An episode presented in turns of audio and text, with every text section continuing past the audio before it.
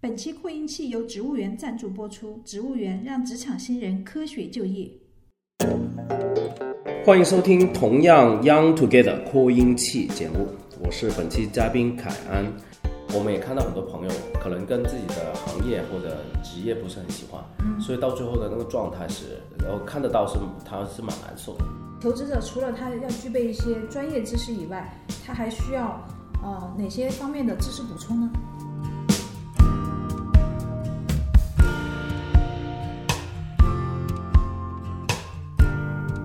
您现在的公司啊，我们目前就不太了解，就我们听众朋友们也不了解，就是能请您为我们介绍一下您的公司吗？好，呃，因为我从金融行业呃离开了，然后呢，现在主要呢是在做一些呃供应链金融的一些一些一些呃项目，然后我们会提供这个资金的支持给到一些贸易商，这个是一块。同时间呢，我们有一个社交的平台叫内卫丁，我们定期在上海呢都会举办一些呃生活类的一些活动，比如说品酒会啊，呃，比如说呃品鉴一些一家公司啊，所以我们还是希望利用这样的一些呃可能偏向于呃国外的一种呃活动的形式来呃吸引更多的人跟我们一起。嗯，吸引更多人来参与进来，对的然，后对的。吸引更多的客户，其实是想呃，我呃，对，我们会这样说的，就是一方面是客户了，另外一方面，因为我们也会提供一些呃上市的投资项目，所以呢，我们也是提供了一个机会给到他们来呃投资或者来参与到这样的项目里面。感觉这些项目都是涉及到的金额是非常巨大的。呃，那也不一定，因为我们从从事金融行业呢，我们永远听呃交流的时候，呃，都会有很多人说哦，这个金额很大。那我们第一个反应就是什么叫大？嗯，就比如说我们最近会有一些游戏公司准备上市的一些项目，那我们呢就会引进呃这个个人的投资人，那可能简单到一百万两百万也可以参与进来，对，所以欢迎来找我。哦，那你们其实是专业的人是不会说这个项目金额大，而是对说谈项目收益回报大概有多高。呃，对，呃一方面是这样，呃呃，回报有多高，还有、会有一个具体的金额，就比如说，呃，包包括呃，观众朋友可能对呃，有人喜欢买包包，或者有人喜欢车，那其实贵跟便宜是一个一个一个比较呃不明确的一个一个一个字眼嘛，所以我们一般都会直接到底多少金额，那呃，但很多的这些呃投资标的呢，我们新的一个项目都是提早在它还在一家中小企业的时候，我们都会参与了，然后用一个股权投资的形式来投投资进去。就感觉是要，呃，各行各业都要了解。哦，对的，但但这个我也是很很有兴趣，包括呃，我们也会花很多的精力去了解不同的行业，那这个也是一个就很有趣的一件事情。嗯，一个人的精力有限呀，你怎么能有这么多的精力去今天了解这个行业，明天了解那个行业？嗯，因为现在还有一些新兴的行业，像现在说的什么五 G 啊、对，呃、嗯嗯嗯。 AI 呀、这些啊。对对对对，呃，我我我是这样看的，就是这个当然也是我们从事金融行行业或者包括这个私人银行也好、投行也好的一个呃我们行业的一个经验了。其实参与的项目越多，你就会发现每个项目跟项目共通都有很多共同之处。嗯，同时间呢，呃，跟行业内的人交流之后，你都会发现他们到最后结果也是离不开金融。嗯，包括你做餐饮也好。做普通的零售也好，包括现在新的一些呃高科技的项目也好，嗯，其实到最后还是希望呃有更多的资本可以呃到这个项目里面。所以呢，我们是站在一个投资人的角度去看这个项目，也同时间我们也把很多传统行业的一些呃以前的一些思路啊，或者一些风险啊，也带进来新的一些项目里面。嗯、所以这个呃，你你也说的对，我们有什么办法可以？呃了解那么多呢，所以我们还是呃永远我们对外都是一个团队来来来运作的，嗯，所以嗯团队之间的一个分控呃呃分工啊，还有风控标准等等，都是我们很关注的。这样理解可不可以？就是做金融行业的人，或者说像您这样的人，其实就是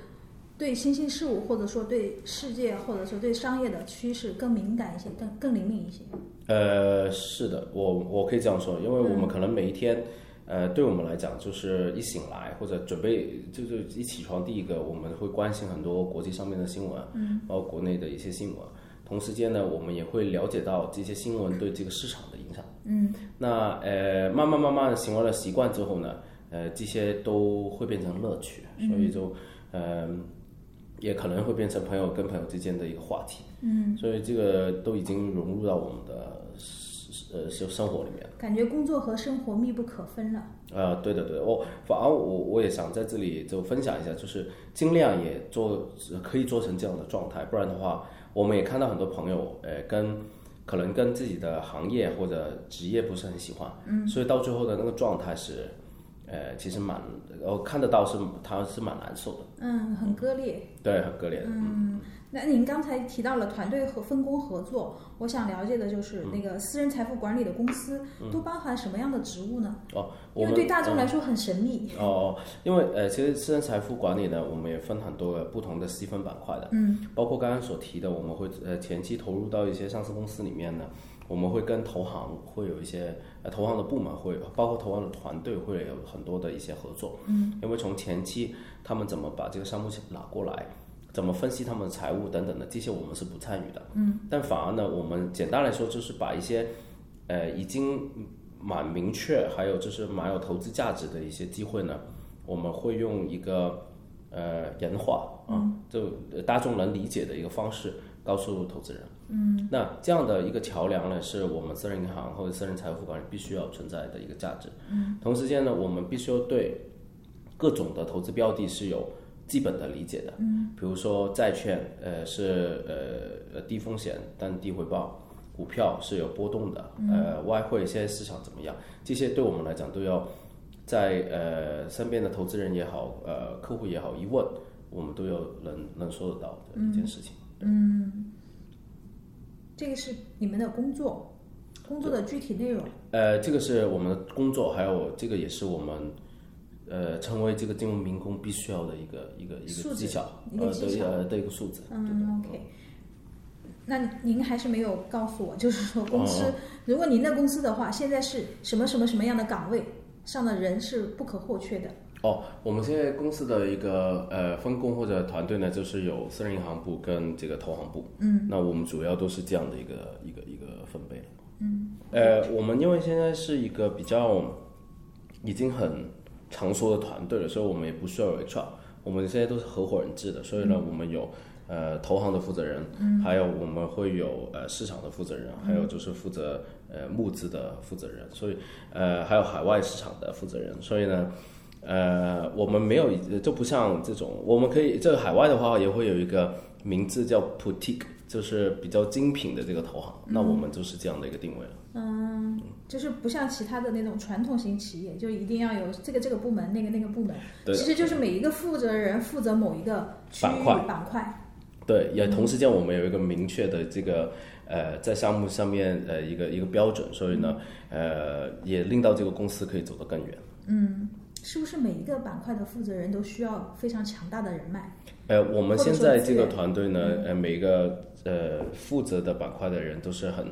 很多经很多年的这个经验的，嗯所以呢各有各的一个优势，还有它有各有各的资源。嗯但同时，当然，嗯、就团团队的合作还是十分重要的。就是默契，对，还是没说互相之间的呃，互补吧。互补？嗯就是怎么样可以入到这个私人财富管理这一行呢？呃，我觉得是耐得住寂寞吧，寂寞吧真的。不寂寞， 你讲的有点空泛。哦，对，因为是我我会说，就是呃，还是必须要呃坚持，因为其实呃，金融这个行业呢，要求各种不同的教育背景，嗯，包括我们有呃拍卖行或者有有有有考古啊、等等的这种背景都有的。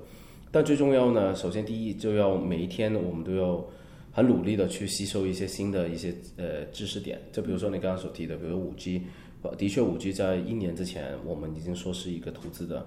呃风口或者方向，嗯，那还有包括很多的投资项目，你也要等得住、耐得住寂寞，嗯，同时间呢，也要把自己的个人也好或者公司也好的风控标准定定好，嗯，因为过去的几年里面呢，国内也出现了很多就是呃不是很还有职业道德的。那也引到很多影响这个国际啊或者市场的这种这种这种呃大规模的这些投诉啊或者亏损啊。那在从业人的这个个人素质里面，必须要有这个呃 conduct，就是嗯、呃这个素养也是十分呃重要的。基本的职业素养。对对，嗯，比方说是哪些？呃，比如说就是呃，比如说教育要要要明确啊，或者是呃要就对得起自己良心啊， 这个这个标准很 嗯怎么说呢？就比如说，因为永远在金融行业，我们都是在跟这个监管嗯来做很多的嗯一些这呃一一一一些。那结算，比如说呃，我们也花很呃在在特别在银行的时候，我们也嗯花很大的精力来告诉我们，就是嗯 risk control 就风险管理，还有就是呃这个这个交易风险这一块，我们是要很小心的。嗯，比如说，呃，我们是不能参与任何的，呃呃，洗钱的活动啊，呃，还有我们如果对我们自己的客户不了解的情况之下，我们是不能提供相对的服务啊。嗯，那这些也是我们呃必须要呃有的一些职业的素养。那作为如果刚入行的金融，在你这个行业里面刚入行的人，他的薪资结构是不是比其他的，嗯比方说在银行工作啊或什么的那个要、要高一些？呃，我们其实也是银行的一个板块了，所以呢，但银行板块里面有很多不同的领域，嗯，比如说有投行啊，有私人银行啊，有有销售。那我们其实更偏向于对客户，所以我们更偏向于销售的。嗯，那呃，你说薪资待遇，我我觉得它呃，就其实银行有一个很明确的一个体系，嗯，还有同时间有一个很明确的晋升的通道，嗯，所以呢，首先如果对观众朋友们有兴趣的，首首先是先进了这个行业，以第二要坚持得住，因为我们身边有很多朋友就是呃几年坚持不下来呢，又转别的行业，那这样是呃比较呃就比比较花时间的，但反而呢。呃，一方面要在自己的领域里面不同的不同呃不停的这个发展，同时间呢，要在外面市场也吸引更多的这种这种呃知识，还有这个呃关系网关系网，嗯，就建立自己的人人脉脉圈人脉圈啊，对的对的，嗯。你可以告诉我一个大概的，就是刚刚毕业的毕业生进入到这个行业里面的嗯工资结构大概是什么样子的？现在大部分外资银行也好，中资银行也呃国呃中资银行也好，这个管理培训生的工资也就大约一万块左右。嗯，已经是比很多行业高了。对、对，但但我会这样说，就是其实，嗯，工资呃，我我建议就是特别如果刚毕业的话，接触的层面比工资更重要。嗯，就是就算我很记得我第一份实习的工作，到现在我也学习很多。就是嗯，我第一份工作就是在德国巴尔。实习的，就在香港的呃中环中心。我那时候实习的项目就是怎么把亚太地亚太区中心搬来上海。嗯，所以那时候也对我来讲也学习了很多，所以那时候也就几百块或者两三百块的这个饭贴。嗯，但如果希望在一个行业里面或者一个职业呃规划里面更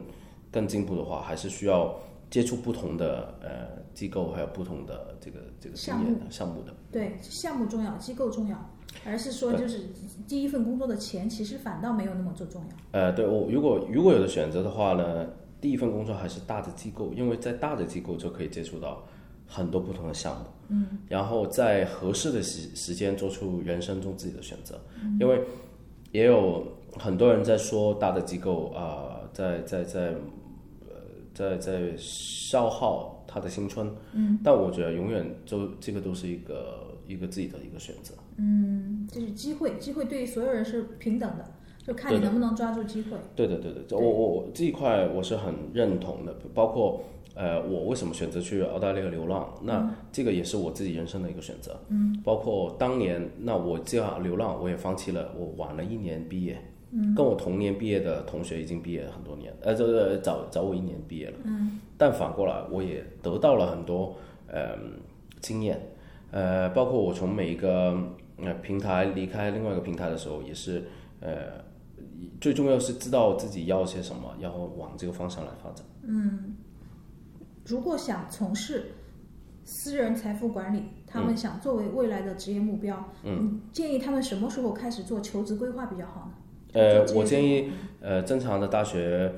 在大学第二年或第三年的时候就要往这个方向来实习了，嗯、因为，呃，金融行业是还是很实战的一个行业，嗯，呃，如果一刚毕业连 PPT 都不知道怎么做，Excel 也不知道怎么弄，打打印机也不知道怎么做的话，其实对一个金融机构来说，没必要去。去去花这个精力来培养这一位呃员工，呃，同时间也有很多很强的竞争对手，包括同年的同学或者非同年的同学，他们在读书的时候已经在各大的这个呃金融机构里面实习过了，嗯，所以呃，我反而建议就是呃尽早尽早来来来获取这样的一个经验。大二大三就可以开始做你的职业规划了。呃，就对对，对嗯但我我是长得比较着急，所以就在大一就开始规划了。哎，那那你你们一般挑选实习生的话，是喜欢选什么样学校的？就国外学校的还是国内的？嗯，有什么偏好吗？我现在的体验呢，因为是民营企业，所以呢，对我来讲还是希望呃背景是一部分啊，同时间它的资源还有它的能力是我比较看重的。但如果国际上面大的一些机构呢，都有一个标准的流程，这个人事部都会从一个呃计划一一个一个一个呃实习生的一个计划开始，然后一步一步考进去。嗯，对，所以我我又觉得反而呢。如果对呃学生来说，大家有兴趣的话，呃，赶紧先参与到这个市场里面，包括因为呃金融的市场也很大，有不同的板块，所以呢，先把这个脚搭进去这个行业里面，再慢慢后面看怎么发展。嗯会不会有些学校其实或者某些专业，他们其实是拿不到你们金融行业的这些 offer 的？呃，我觉我所理解的话是不会的，不会，你是去面向所有学校的，对对对，没有特别偏好的学校，比如某一些学校、呃你们都我特别喜欢。不，我的话没有嗯啊、我的话没有，但是我知道部分的呃行业的会有一些标准，但是对我来讲，呃我来看没有。啊、你对们可以给我分享一下，就是部分其他公司的那种标准吗？哦，呃，有部分的，嗯，OK，比如说有一部分的一些金融机构呢，它投资的标的是，比如说是生物科学的，嗯，所以他们都会挑或者希望呃寻找一些呃生物科学的这些这些学校的这些学生啊，或者呃这个板块毕业的人，但是呢，也有很多呢，就像我们可能综合性的，所以呢，其实。呃，可以先进来，然后我们再慢慢慢慢来培养，都有的。没有说海归就比较吃香，有过留学经验的就比较吃香。嗯、我从现在，特别是现在的话，我觉得也蛮公平了，已经。就是你说差别很大嘛，我又觉得不是。对，确定吗？ 呃，我觉得蛮确定的。那这一块，我又觉得可以为大家来打打气，因为，嗯，这个说回去，为什么我又去澳大利亚流浪，就是因为我也是从一个，呃，就呃，因为可能男嗯男男孩子嘛，所以我们也不想花家庭太多的一些资源，所以呢，呃，那很多可能有留学的背景，但我换了一个机会，我拿的经验比留学还多，因为很多我们接触过的留学的学生都是在一个城市待满四年，回来的时候普通呃呃英文也还不会讲，但是我们是实打实的，全个澳大利亚大部分的城市，除了 Tasmania 没去过之外，全部都去过了。所以这个我觉得人生的路还是自己走出来，嗯，就呃这个世界很公平的，呃每个人有自己的卖点，也没有人说某些机构只要某一些学校，当然。社会的资源是呃不公平的分配的，嗯，但是这个世界也很大，你进不到最顶级的三家金融机构，你可以进第四家、第五家、第六家、第七家、第八家，这个就是看自己。就我我们永远有个理由，呃，有有个说法，就不要找，就为自己找理由了。嗯，对，你先进去嘛，那那你可以进最差的，你可以进一家呃呃很一般的金融机构，然后再慢慢慢慢一步一步发展下去，也可以。嗯嗯，我觉得您刚才说的这个比较中肯。对。虽然我们也知道有一些就是要挑学历啊，什么学历是敲门砖啊、这些，但我我我想这样说啊，也反过来站在这个招聘人的角度，对我们来讲，我们每天时间很宝贵，我们面试的人可能也很多。那呃，包括对呃人事部来说，他也要花很多精力去找一个人才。那呃很好的学校证明就是这个人的标准不会太差，嗯，但同时间我们也不否认一般的学校里面会有很好的人，所以金融的行业就是这样，呃，数字说话也很简单，就比如说以私人银行为例，或者客客户来看这个金融机构为例，其实我不管你是什么人，你只要给到我很好的一个回报，或者可能控制我很好的一个风险，那他都会选择我们。就是你们招到的实习生也好，这些人新员工也好，就是能做事，能马上做事，能好好的完成工作。呃，对的，呃，但我比较，我是一个比较明确不太喜欢带团队的一个人，所以呢，对我来讲，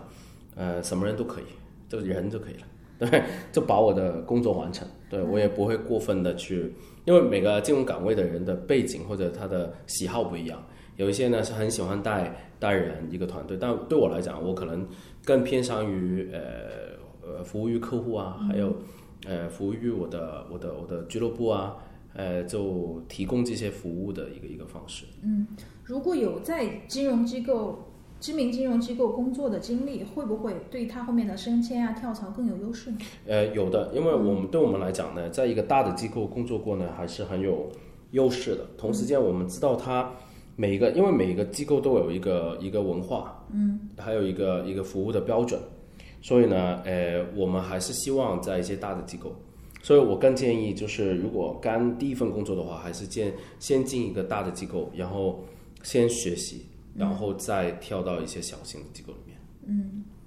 因为您刚才说了，其实你是不筛选什么学校的，就是普通的学校也会有非常优异的人。那同样两份简历，一个名牌大学毕业，一个非名牌大学毕业，你首先你觉得哪个会入您的法眼呢？哦，呃，对我来讲，我会，我是当然是先面试了，还有的我要知道我这个工种，这这个岗位要做些什么。比如说，他是要帮我解决某一个问题的，那呃，我会更偏向于呃，还是当面的交流吧，因为呃，还是那句话，就我我这个板块的金融是对人的，嗯，那跟投行不一样，投行可能是做项目啊，对数字，还有对呃这个这个这个报表比较多，但我是对人，所以。没有人说过，呃，某一个学校出来的人，就是就判了死刑，没有的。反而出来社会还是各种的经验，还有包括他做过些什么，是呃，我我是更看重的。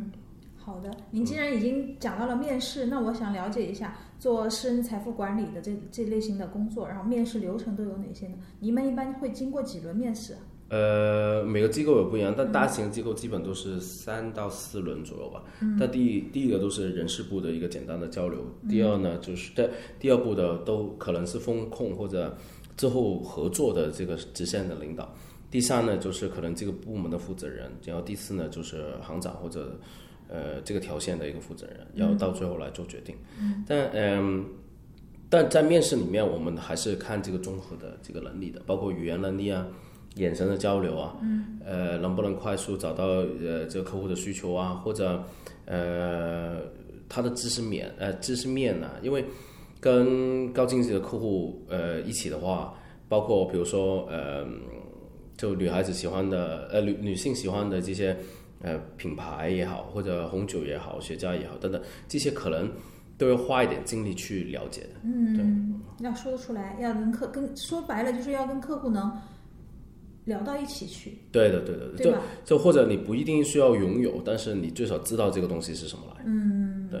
会问一些什么突发问题或者什么的那些，每个每一个面试官就会准备一些个人的私人问题嘛。呃，那我们其实不担心，呃，我们一点都不关心 任何人的私隐私。 不是不是不是对对隐私，对对对对嗯我说的是面试官偏好的问题。哦比面方试官说，对有些对面试官喜欢什么？呃，我不知道那个金融嗯嗯行业有没有，有其他某些行业我听说过，有些面试官会问什么星座呀，什么什么那哦些。，我我们呢反而就是比较关心于，呃，我们也会问一些问题，是引导他，呃，看看如果在一个很大的诱惑前面，他应该怎么处理的。因为我反而我们最关心的是，呃，风险，嗯，还有呃，我们看这 compliance 啊就是合不合规，嗯，这合规对我们来讲呢还是最重要，因为这样才这个团队也好，这个岗位也好才可以长期，嗯，因为在金融行业里面呢，无论任何一个岗位，其实呃，诱惑还是蛮大的。包括你在一个银行做一个大堂经理，在一个机构里面做一个呃倒茶的，有可能你都有客户就就提了提了几十万的现金就就放了在门口，那那这个，所以对一个人的道道德标准，还是我们都会去去尽量去了解一下。那那这些问题一般都是以什么形式出现？是比较隐晦的，就是面试者他其实是不知道这个问题背后测试的是他的呃合不合规啊，或者那种操守啊，或者是我们会用一些呃 case study 或者呃场景的一些一些问题来引导他来做出一个决定。当然，没有说对或错，没有标准答案。对，没有对应答案。但是，呃，的确，很多时候我们去是需要去平衡客户、因呃机构还有市场的一些利益。嗯，其实你们你们面试官作为面试官是知道这个回答是偏向哪方面的，合合规还是不合规？呃，我们没有一个明确的答案吧，但是嗯我们会知道他的一些想法，因为呃，在金融的领域里面，每个人都希望在金融里面赚到钱，嗯，但这个钱应不应该他赚，或者应不应该这个时间来赚，那这个就是我们比较关心的一个、一个一个点。嗯，好的。那我们我替求职者再问一个问题，就是求职者除了他要具备一些专业知识以外，他还需要呃哪些方面的知识补充呢？我觉得是语言吧。语言，对我我我觉得我这几年呃呃，就是蛮大的感去，就是呃感感感受就是语言是一个很好的一个点，同时间呢，就是你对不同行业的一个理解，嗯，因为我知道有可能部分的呃有部分的人，大家对对新兴的事物一点都不感兴趣，包括新闻也不感兴趣，嗯，那这样的话，我建议就不太好加入这个金融行业了，但如果对很多时事啊，还有国际上面的一些事情啊，都比较了解的话，那在金融这个板块的话，还是可以呃好好的发展。嗯，好的，嗯，因为金融这个行业都是服务于那个高净值人群的，嗯，对，其实你们，呃，我不知道这个高净值人群，你们的客户他有没有哪些东西是特别需要注意的？哦，有的，呃，比如说基金的安全啊，国际的这个呃，国际的这个基金的配置啊，嗯，还有就是他们呃希望找更多的这个投资的标的啊，那这些都是我们来帮他解决的。嗯，其实客户是是比较怎么说，比较高端的，他们其实呃更多于金融理财啊或者什么这些的，呃，知识本身是比较具备一定的这些知识的，呃，嗯所以他们才会要求你们，还是说他们其实也是，嗯嗯，只是把钱给到你们，他对们我不懂，我我在这一块呃这个这个问题上我会这样回答的，嗯，他在某一个领域肯定是很专业，不然的话他不会成为这个高净值的客户，哦就是他肯定不是一般呃就也肯定不是小喽啰嗯啊、一般的人，他肯定某一个领域他是可以获取到财富的，但是为什么他会找专业的财富管理机构也好，投行机构也好去投项目呢？原因就是他这个领域也已经有一些瓶颈了。因为他没办法把，还有包括我们永远有个理念，就是不要把所有的鸡蛋放到一个篮子里面。他没办法，比如说，呃，他是做呃做做做红酒生意的，那他获取了财富之后，他会希望跟他自己的行业来做一个分散。所以呢，我们会引导他，比如说有最近我们有在做一个游戏的 pre IPO，那这些我们都会提供一个选择给到他，那他们也会很乐意去了解更多，然后来共同参与这个投资。了解自己本身行业以外的，对的，对的，对的，对，因为这样才可以分散风险。那您对财富的理解是什么样子？您自己认为在金融行业里面工作面对的巨额财富，嗯对，您是呃，我我我是我我认为财富呢，还是这个话题很很大，对这它个它很大。是钱，对是是对对财富，还是一个数字，还是嗯那那钱当然很重要啊，因为呃这这个世界没钱也也很难很难活。但是，反而我们会看就是到底在某一个年龄段，你获取这个财富，你要付出多少，还有就是会不会把个人的风险，还有就是道德的风险也也也也也照进去。就是每个人都有自己赚钱的一个能力，反而呢赚了这个钱之后，怎么去守住这个财富？还有我们也会花很多精力跟我们的呃投资人也好，或者目标客户也好，就是传承。嗯，你到底你赚了这笔钱之后，你怎么给到你的下一代？嗯，那这些也是我们很呃关注，还有嗯很也算很有经验的。就感觉就是说，呃，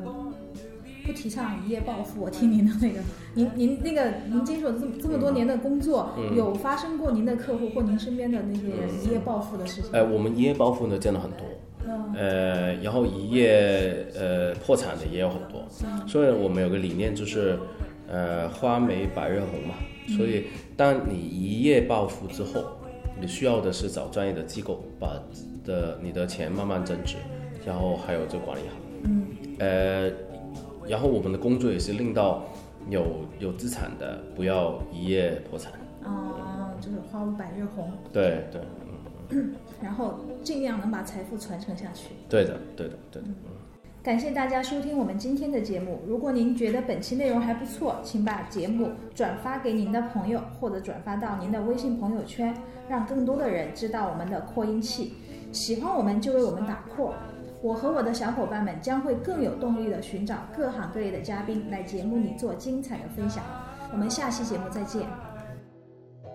以上是我们关于私人银行行业的相关讨论。如果你也想要分享或了解这个行业更多的信息，可以关注微信公众号，同样 Young Together